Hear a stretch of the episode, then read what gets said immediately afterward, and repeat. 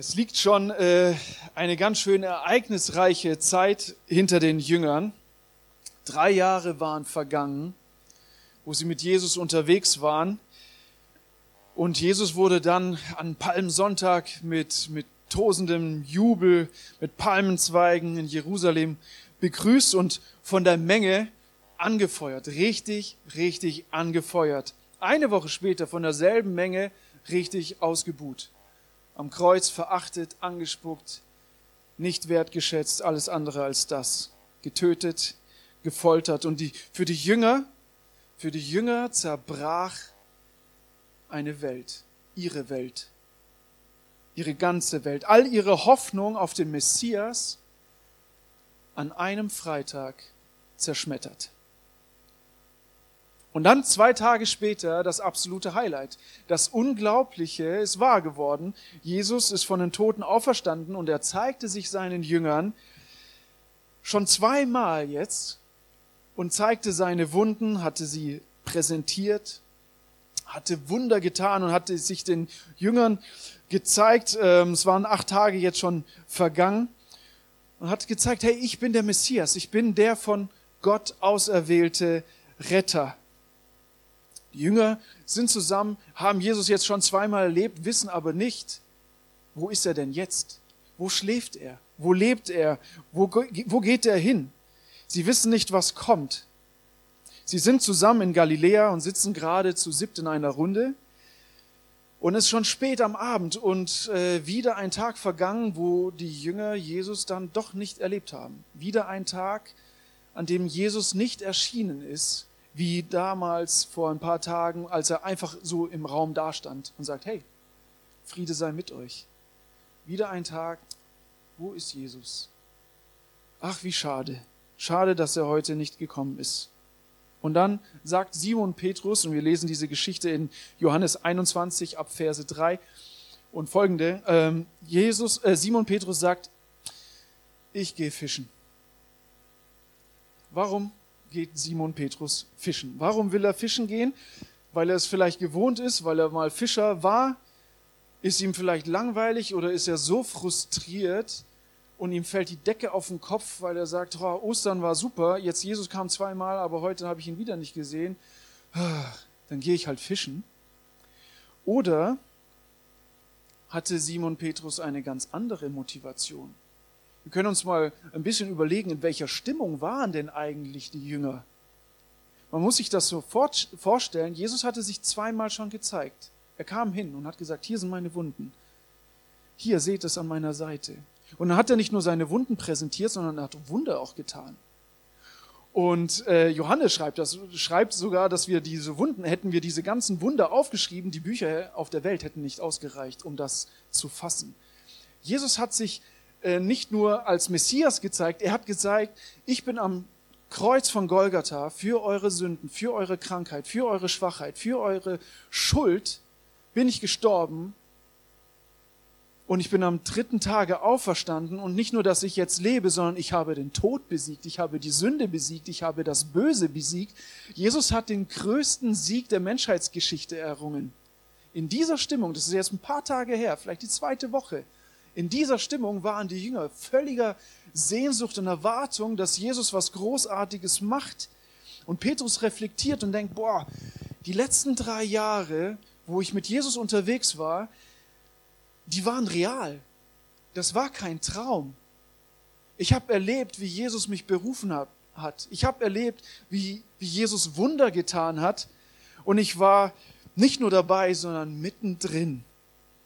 Er erinnert sich, wie, wie er das erste Mal Jesus vielleicht getroffen hat.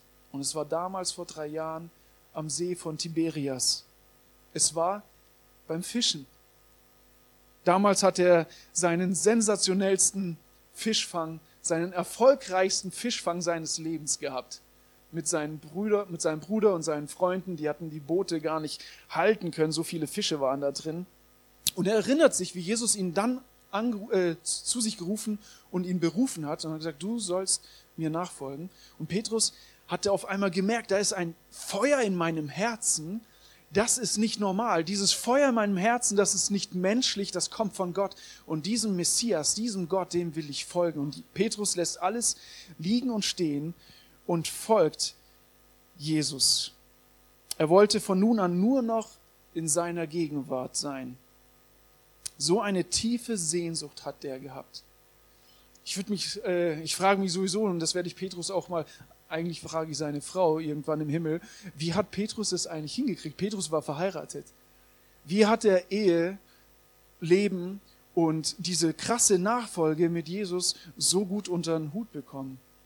Und ich glaube, das liegt definitiv an einer Frau, die das unterstützt hat, die gesagt hat, boah, du, du folgst dem Messias, das ist dein, deine Berufung, das machst du.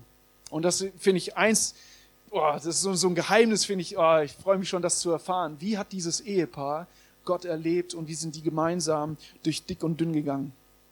Petrus wollte nur noch mit dem Auferstandenen sein, weil seine Begegnung, seine erste Begegnung mit Jesus Sehnsucht geschaffen hat, eine Sehnsucht in ihm. Und das ist mein erster Punkt. Deine Begegnung mit dem Auferstandenen schafft Sehnsucht. Vielleicht hatte sich Petrus diese Begegnung wieder gewünscht. Und vielleicht hatte zu Gott gebetet und ihn angeschrien, Gott, bitte, bitte, bitte, wenn ich jetzt heute Abend wieder fischen gehe, wenn ich mich in das Boot setze, bitte lass mich wieder so eine Begegnung mit Jesus haben. So wie es vor drei Jahren passiert ist. Vielleicht erinnert er sich auch an die Worte, die Maria kurz nach der Kreuzigung und nach der Auferstehung den Jüngern gesagt hat. Sie hatte nämlich ihnen gesagt, hey, Jesus soll, hat mir gesagt, ich soll es euch ausrichten, dass er nach Galiläa vorausgehen wird. Petrus hat es im Kopf und sagt, ja, okay, dann gehen wir von Jerusalem jetzt auch nach Galiläa. Wenn er dort schon dahin geht, dann wird er ja irgendwo sein. Und er hat einfach diese Sehnsucht, er geht an diesen Ort zurück, wo er Jesus so intensiv erlebt hat geht zurück und hofft am See von Tiberias, am See von Genezareth, ist auch das Galiläische Meer genannt, Jesus wieder zu begegnen, weil seine Begegnung mit dem Auferstandenen eine Sehnsucht schafft, mit Jesus die Gegenwart zu genießen, in seiner Gegenwart zu sein, Beziehung zu leben. Und ich wette, wenn du einmal Gott erlebt hast und wenn du gemerkt hast, wie Gott zu dir spricht, wenn Gott dir ein prophetisches Wort gesagt hat und du merkst, dein Herz ist auf einmal so, so heiß, so warm, so ermutigt und du spürst einen Frieden, der nicht von dieser Welt ist, einen Frieden, wo du merkst, okay, Gott hat mir diesen Frieden gerade ins Herz gelegt. Wenn du so eine Begegnung hast, und ganz egal, wie deine Umstände sind, in welchem Sturm du gerade steckst, du sicher und fest in Gott bist, dann willst du diese Begegnung nicht nur einmal haben, sondern du willst sie immer wieder erleben. Du willst erfüllt sein mit Gottes Gegenwart, weil diese Begegnung dein Innerstes erfüllt und dein Leben komplett wieder neu ausrichtet auf das Wichtigste, was steht auf das Wichtigste, was es im Leben gibt, was Alfred Delp gesagt hat. Das Wichtigste ist, eine der Sinn des Lebens ist, Gott zu begegnen. Aber was ist, wenn diese Sehnsucht nach Christus abflacht? Was ist, wenn du da drin steckst, wenn du auch vielleicht im Gottesdienst sitzt und merkst, oh, heute spüre ich das nicht so? Was ist, wenn deine Sehnsucht zu Christus abflacht und dann kann ich dich auf der einen Seite mal trösten, aber es ist völlig normal. Da bist du nicht alleine. Das geht jedem von uns so und das weiß auch sogar die Bibel. Das weiß Gott und deswegen schreibt er in Offenbarung, hey, wenn deine Sehnsucht zu Christus abflacht, dann erinnere dich an die ersten Dinge, erinnere dich an deine erste Liebe zu Gott und tu die ersten Dinge, und vielleicht kannst du dich erinnern, wie hast du damals das erlebt? Was hast du getan? Wie hast du geredet? Es war auf einmal so radikal. Du hattest keine Kompromisse mit Sünde gemacht. Du hast nicht abgestumpft gedacht und du hast nicht abgestumpft geredet. Und damit meine ich nicht ein heiliges Reden, wo man irgendwelche Vokabeln benutzt, die man nur in der Kirche versteht, sondern ich meine ein Reden, das geprägt ist von Liebe, das geprägt ist von Ermutigung, das geprägt ist von Leben fördern und nicht Leben zerstören. Es ist geprägt von den guten Dingen und es ist definitiv nicht geprägt von Tratschen oder von Kritisieren, negativen Kritisieren und Meckern, was Gift für die Gemeinschaft ist, was Gift für die Freude an Gemeinschaft ist und was auch Gift für die Freude an Mitarbeit ist. Erinnere dich an die ersten Dinge die du mit Jesus erlebt hast. Und tu diese ersten Dinge. Wie war das bei dir? Wo und wie bist du damals Jesus begegnet? Vielleicht war das schon 20 Jahre her, aber ich wette, du erinnerst dich gut daran. Vor 18 Jahren ungefähr hatte ich einen, einen Traum, wo ich Jesus begegnet bin. Und ich weiß diesen Traum eins zu eins, als wäre es gestern passiert. Das sind Dinge, die vergisst man nicht. Petrus hat nicht vergessen, wie Jesus ihm im Boot vor drei Jahren begegnet hat, begegnet ist. Aber wir sollen nicht in Erinnerung leben. Petrus saß nicht einfach im Schatten von irgendeinem Olivenbaum und hat sich gedacht, ach, war das schön damals. Nein, er hatte eine Erwartung und er hatte eine Sehnsucht, Jesus im Hier und Jetzt zu begegnen mit dem Blick auf die Zukunft. Und deswegen ging er fischen. Er hatte eine Sehnsucht, Jesus wieder zu begegnen. Und dann lesen wir weiter, dass seine Sehnsucht nicht nur, dass seine Begegnung mit, mit Jesus nicht nur Sehnsucht schafft, sondern dass sie auch ansteckend ist und Gemeinschaft schafft. Die anderen meinten, wir lesen dann weiter ab Vers 3, die anderen meinten, wir kommen mit. Also fuhren sie im Boot hinaus, doch sie fingen die ganze Nacht über nichts. Bei Morgengrauen sahen die Jünger Jesus am Ufer stehen, doch sie konnten nicht sehen, dass er es war. Er rief ihnen zu, Kinder, habt ihr was gefangen? was jeder macht, wenn er irgendwelche Fischer oder Angler sieht. Ne? Er läuft vorbei und was gefangen? Und dann kommt so ein richtig enttäuschendes, nee. Schon interessant, wie Jesus den Jüngern hier begegnet, wie er da auftritt am Ufer vom See von Tiberias. Wenn ich Jesus wäre, ich glaube, ich würde auftreten in all meiner Herrlichkeit, in all meiner Pracht, leuchtend weiß, als hätten sie mich damals schon wieder auf dem Wasser sehen, laufen sehen. Und ich würde sagen, hey, ich bin auferstanden, Leute, ich bin's, ne? Ich habe den, äh, den Tod besiegt. Wir haben den Sieg errungen. Halleluja, Amen. Aber Jesus, der, ich finde, in dieser Geschichte kann man ganz viel von Jesus, von seinem Herz lesen lernen und von seinem Humor auch verstehen. Und ich, ich feiere diese Geschichte.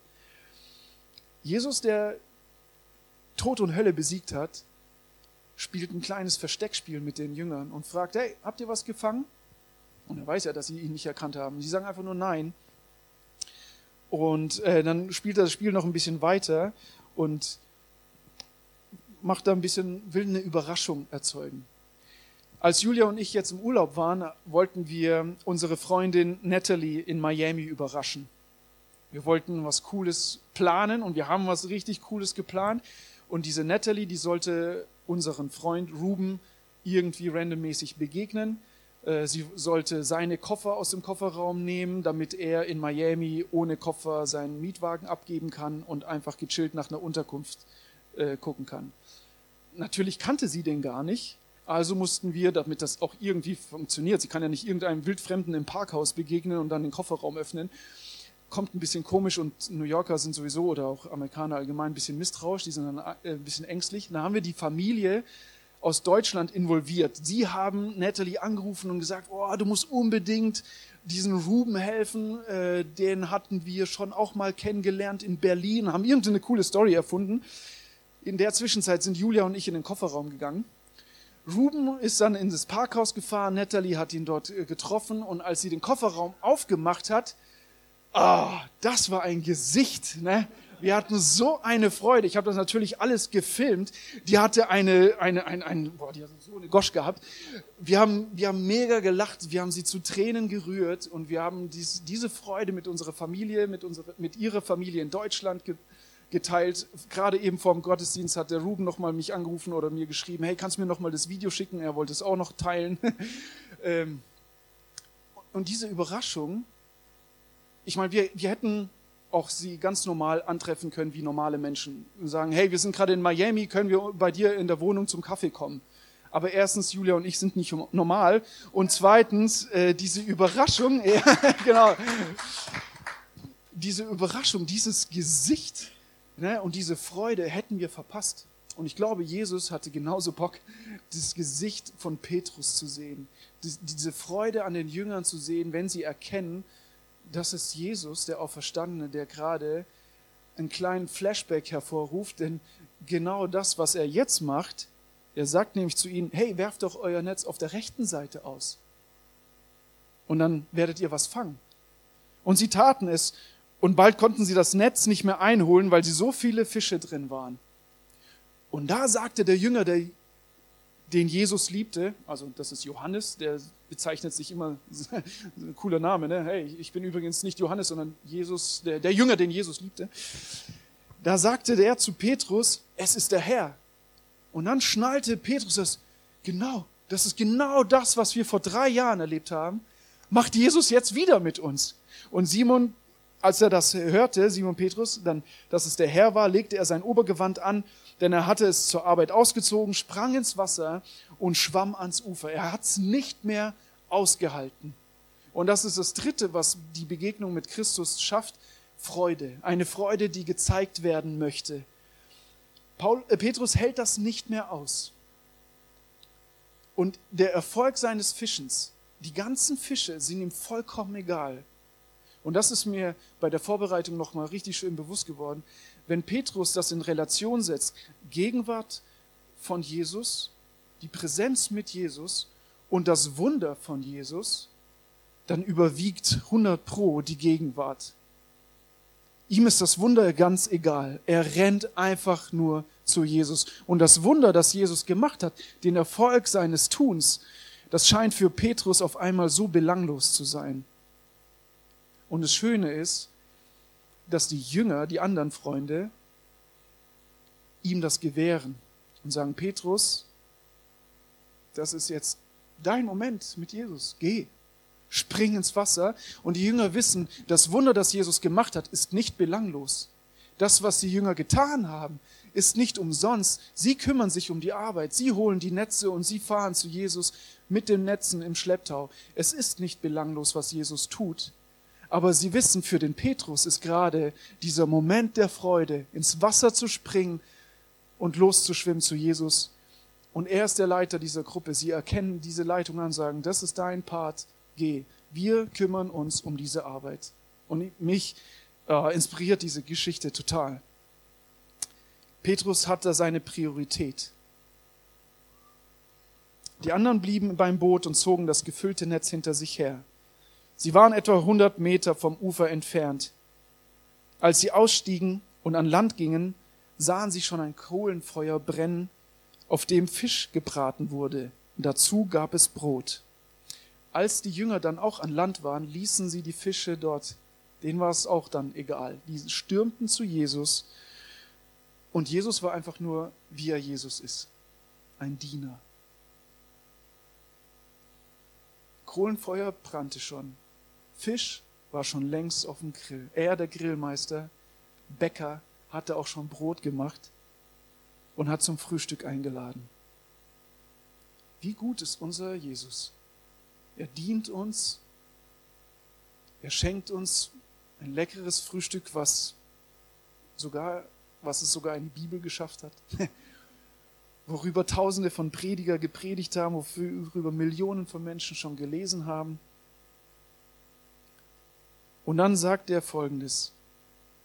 Holt ein paar von den Fischen, die ihr gerade gefangen habt. Und dann steigt Simon Petrus wieder ins Boot, holte das Netz an Land, und obwohl es mit 153 großen Fischen gefüllt war, zerriss das Netz nicht. Wie schön, dass Jesus alles vorbereitet hat, aber dass er uns gebraucht, dass er unsere Mitarbeit, unser Tun, unsere Begabung, unser Handeln gebraucht und sagt, bringt das her. Stell dir vor, du bist auf der Arbeit, bekommst vom Chef eine Aufgabe, hast ein Projekt zu tun und du gibst dich da rein. Woche für Woche arbeitest du an diesem Projekt. Und dann kommt irgendwann der Teamleiter und sagt, hier, danke für das, was du getan hast. Aber wir haben uns jetzt entschieden, äh, das Gesamtpaket von Firma XY zu holen. Das, was du gemacht hast, ist zwar toll, brauchen wir jetzt aber nicht mehr. Nice, danke für das. Wie wertschätzend ist das? Wie motivierend ist das? Wie gehst du an das nächste Projekt, wenn dein Chef wiederkommt, hey, kannst du bitte das machen? Ja, ich glaube, Jesus ist anders. Jesus sagt, bringt mir von euren Fischen. Und ich glaube, vielleicht ist das heute so ein kleiner Aufruf an dich, dass Jesus sagt, bring mir von deinen Fischen, die du gefangen hast. Das heißt, setz deine Begabung ein, werde Teil eines Teams hier bei Treffpunkt Leben Nienburg. Und wenn du schon Teil eines Teams bist, dann tu das. Dann tu das mit voller Freude, mit voller Leidenschaft, mit voller Hingabe. Und Jesus wird das belohnen. Er wird dir ein Frühstück bereiten was du nicht mal vergessen wirst. Er sagt, kommt her, in Vers 12, und frühstückt. Kommt her und frühstückt. Doch keiner wagte ihn zu fragen, ob er wirklich der Herr sei. Sie wussten, dass er es war. Jesus kam auf sie zu, nahm das Brot und er gab es ihnen und ebenso den Fisch. Das war das dritte Mal, dass Jesus seinen Jüngern erschien, seit er von den Toten auferstanden war. Die Begegnung mit dem Auferstandenen, sie schafft Sehnsucht, sie schafft Gemeinschaft und sie schafft Freude, die gezeigt werden möchte. So viel Freude, dass sogar die Jünger anfingen, die Fische zu zählen. Habt ihr mal darüber nachgedacht? Also ich stelle mir das so vor, wie die Jünger dann im Lagerfeuer, um das Lagerfeuer sitzen, den Fisch genießen, das Brot essen und Johannes, den, der Jünger, den Jesus so lieb hat, äh, wieder sich über Petrus lustig macht und sagt, Alter, diesmal hat es mit dem Wasserlaufen nicht geklappt, oder? Warum hast du dich eigentlich angezogen? Kannst du dadurch besser schwimmen? Und die anderen Jungs lachen und dann fangen sie an, diesen Fisch zu zählen. Hey, lass uns mal zählen. Wie viele Fische haben wir diesmal gepackt? Eins, zwei, drei, vier. Ah, du hast gerade auch einen. Fünf, sechs, sieben, acht, neun, zehn, elf. Und dann stoßt äh, Jesus Petrus an und sagt, hey, es sind genau 153.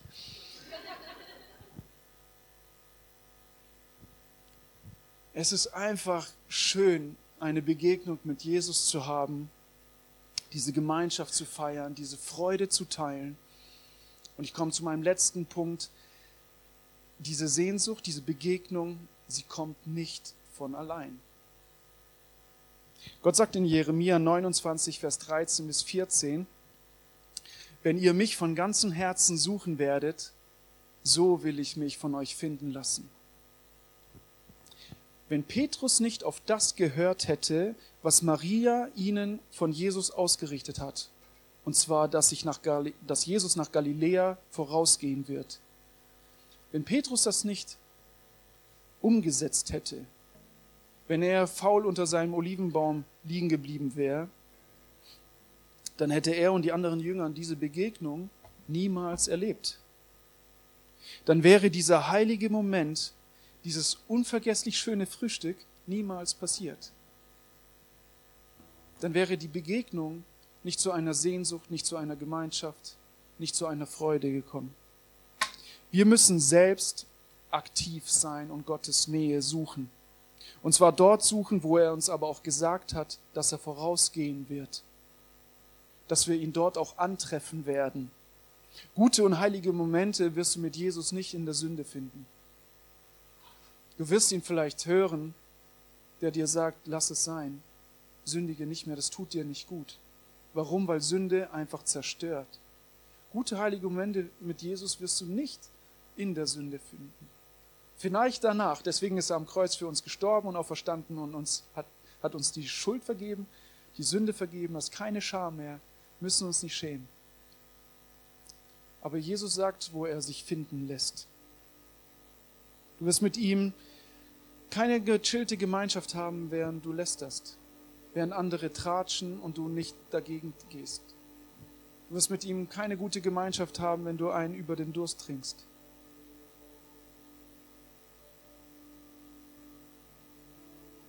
Es ist witzig, dass Jesus sich seinen Jüngern nach der Auferstehung nicht ein einziges Mal im Tempel oder in der Synagoge gezeigt hat.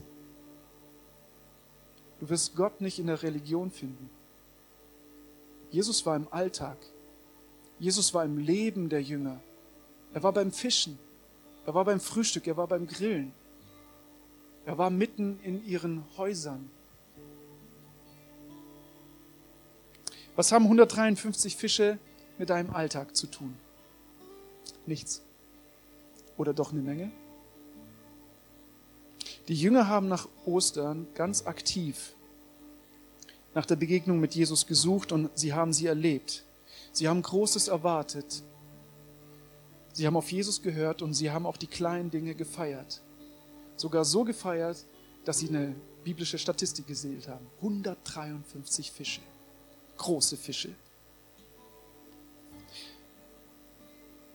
Die Jünger haben sich an ihre erste Begegnung mit Jesus erinnert,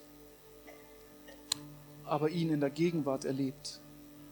Wir dürfen uns erinnern, wie Gott uns begegnet ist. Ich darf mich gerne erinnern an diesen Traum, den ich von Jesus bekommen habe.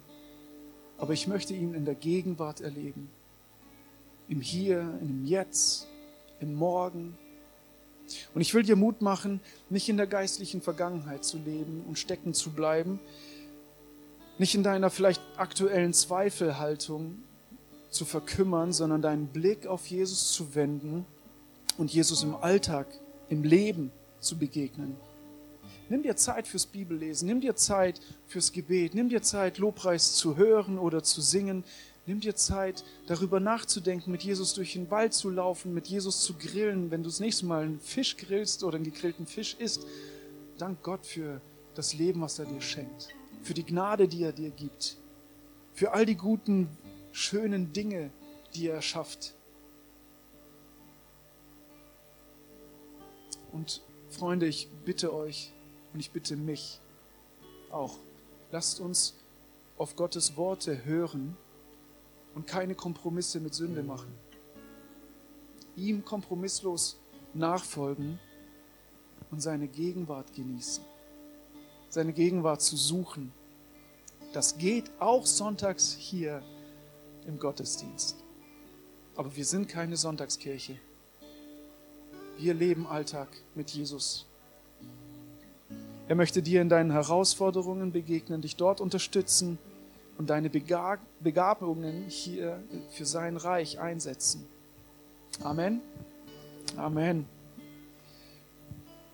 möchte euch noch eine kleine Herausforderung geben, wenn du Jesus vielleicht noch nicht begegnet bist oder es ist einfach schon ewig lange her. Dann kannst du das heute ändern.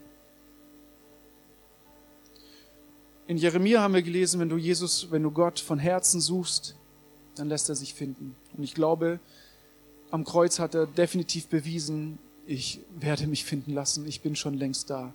Ich glaube, dass Jesus auf dich wartet und dass er eine Begegnung mit dir wieder haben möchte.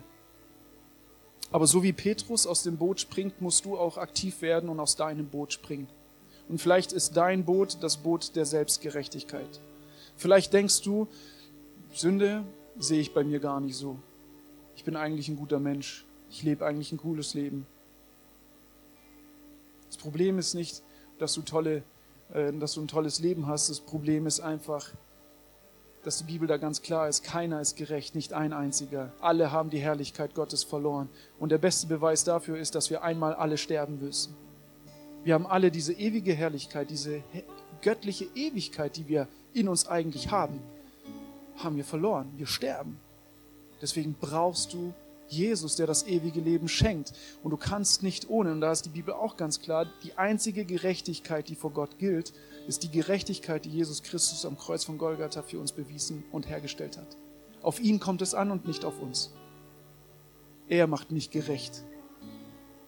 Vielleicht ist dein Boot nicht die Selbstgerechtigkeit, sondern die Minderwertigkeit.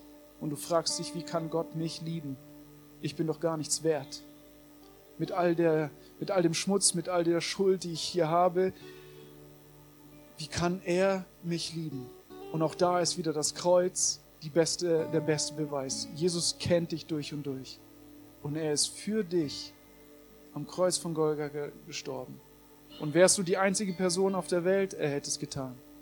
Er hat gesagt, es gibt keine größere Liebe als die, dass einer lässt sein Leben für seine Freunde und ihr seid meine Freunde. Deswegen lass diesen, diesen Tod Jesu nicht umsonst sein bitte ich von Herzen, sag ja, ich möchte eine Begegnung mit Jesus haben und ich will ihm im Alltag begegnen. Sei aktiv, steig aus deinem Boot, was immer auch das ist, geh auf Jesus zu. Und ich lasse euch oder ich bitte euch mal einfach die Augen zuzumachen. Und für denjenigen, der gesagt hat, ja, ich will wieder, ich will aus meinem Boot steigen. Ich will Jesus begegnen. Ich will aktiv sein und nicht einfach im Schatten meiner Vergangenheit leben dann steh jetzt bitte auf und ich bete für dich. Wenn du das möchtest, vielleicht auch erneut wieder, dann steh auf. Yes, Dankeschön. Bleibt bleib noch stehen, bleibt noch bitte stehen. Seid aktiv. Jesus freut sich über deinen Schritt. Jesus, ich danke dir von ganzem Herzen, dass du ein Gott der Begegnung bist. Ein Gott des Lebens, ein Gott der Beziehung, ein Gott der Liebe, ein Gott der Gerechtigkeit und auch ein Gott der Gnade. Du verbindest beide Seiten zu 100 Prozent. Unser Verstand kann das nicht verstehen, aber für dich ist das kein Problem. Jesus, und du siehst deine Schäfchen. Du siehst deine Menschen, die du liebst die jetzt eine Begegnung mit dir haben möchten und in der kommenden Woche, in den kommenden Zeiten und wo sich heute etwas ändern soll. Ich möchte dich bitten, Heiliger Geist, dass du in ihre Herzen sprichst und dieses Feuer entfachst, dir zu begegnen, deine Gegenwart zu suchen, die Gegenwart mit dir zu genießen und von dir und deiner Liebe verändert zu werden, damit sie ein Leben, ein Licht in ihrem Leben sind für andere. Jesus, wir beten darum, dass du durch sie strahlst und dass du in ihnen eine Sehnsucht entfachst, die Gemeinschaft schafft und dir eine Freude entfacht, wo Leute, wo Menschen dich kennenlernen und Ewigkeit schmecken können. In deinem Namen, Jesus Christus, beten wir. Amen.